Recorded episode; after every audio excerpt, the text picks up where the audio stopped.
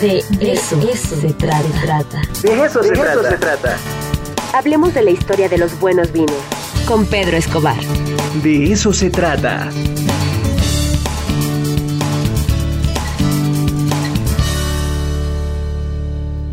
Bueno, ya está con nosotros Pedro Escobar. Querido Pedro, ¿cómo estás?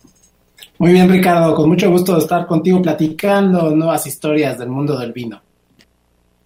Pues muchas gracias. Y hoy te traigo otra historia por el estilo, eh, solo que ahora vamos a abordar otro tipo de personajes que no habían pasado por esta sección, que es el caso de los pintores, los pintores y el vino. Eh, eh, tú a, mí yo me confundía mucho, Ricardo, en la, escuela de, diseño. Yo estudié diseño gráfico y siempre me confundía. No sé si te pasaba a ti entre Monet y Manet para saber cuál era cuál.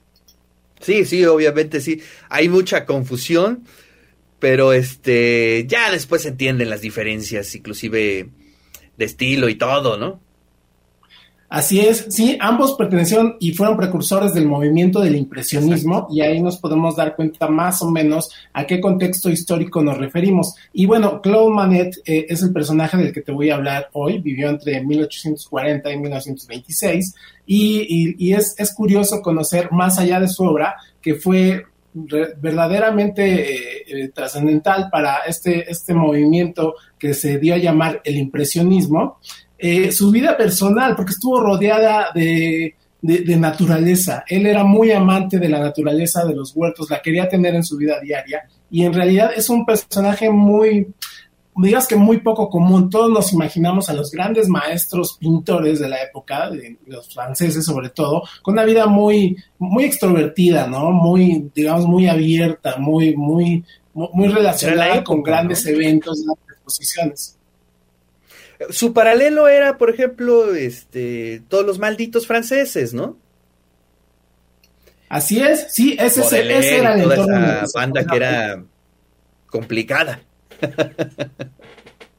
Así es, ese, ese era su entorno eh, en, el que, en el que se desarrolló él. Sin embargo, él tenía una personalidad completamente opuesta. Era un hombre muy conservador, eh, eh, un, un, hombre que de, muchas costumbres y de muy mal genio, sobre todo.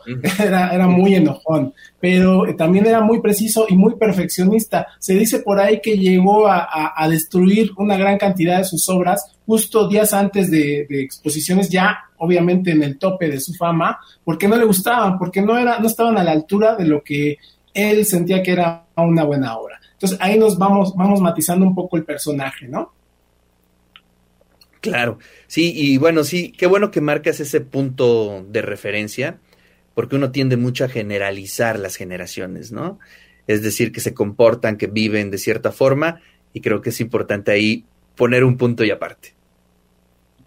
Así es, pero te, como te comento, eh, una de las grandes obras de su vida, o al menos lo que decía él, es que eh, era su jardín. Eh, él vivió la mitad de su vida en una residencia que se hizo construir en Givenchy, en, Francia, en, una provincia francesa, donde él amaba tanto las flores que se hizo construir un gran jardín de flores, un estanque para el que hizo desviar un río que pasaba por ahí, lo cual pues obviamente no les pareció para nada a sus vecinos que terminaron odiándolo, pero eh, terminó siendo muy representativo porque ese jardín puede, lo podemos encontrar en, obras como justamente el estanque de, de Ninfeas, o Mujeres en el Jardín, que son dos, dos de sus grandes obras. Pero bueno, ¿cómo se relaciona este con el mundo del vino? Pues resulta que a él le gustaban los, los, la, buena, la buena mesa y él lo que, lo, lo, que él, lo que él quería conseguir con este gran jardín dentro de su taller y casa residencia era que todos los platos que se sirvieran en su casa eh, eh, muy estrictos, muy cuidados por él, salieran de este jardín, incluso los vinos, porque tenía un gran viñedo. Entonces ahí es donde nos damos cuenta de la importancia de él. Eh, toda esta, digamos que esta disciplina gastronómica que tenía él, la notaba con mucha disciplina, con mucho, con un estricto orden en su libreta de apuntes, y, fue que, llegó a mis manos un libro que se llama La Mesa de Monet, de la escritora Claire George, donde, donde puedes encontrar todas las, las recetas que él eh, personalmente supervisaba y con las cuales pues comía estrictamente a las 11 de la noche, siempre, todos los días. ¿En serio?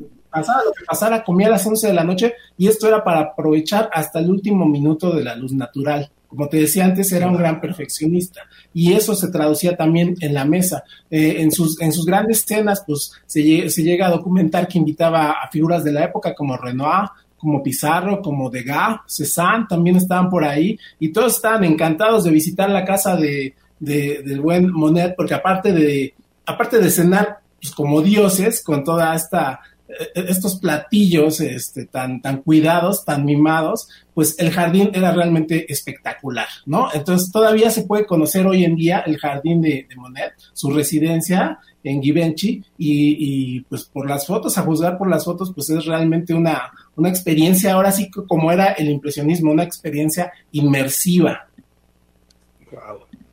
Oye, qué interesante. ¿eh? Además, este, bueno, hablando precisamente de estos temas que de pronto eh, tejemos eh, algunos paralelismos interesantes, ¿cómo es em, la, el concepto de la disciplina y todo esto? muy contradictorio con la época en que vive, ¿no? Porque precisamente era la perspectiva de los artistas era romper con el orden, romper con la disciplina pero que crea estas maravillas de vidas, ¿no? Como la de Monet en este caso. Sí, no sé si pues recuerdas tú, Ricardo, pero apenas el año pasado tuvimos aquí en México, bueno, no sé si llegó a Puebla, pero aquí en la Ciudad de México, una de estas experiencias inmersivas basadas en las obras de grandes maestros de la plástica, que se llamaba Monet Experience. En él, en él aparecían todas estas grandes eh, obras de Monet que pues, a través de mappings, de instalaciones, eh, pues, pues te, hacían presenciar realmente, lo, digamos que la visión particular del arte que tenía él, ¿no? Entonces, realmente era, era un, concepto que él estaba creando. Por eso dicen que era tan perfeccionista, porque estaba creando algo nuevo y, estaba buscando la forma de, pues de hacérselo llegar al, al, público, ¿no? Hacérselo entender lo que, lo que pasaba en su cabeza y cómo lo quería plasmar.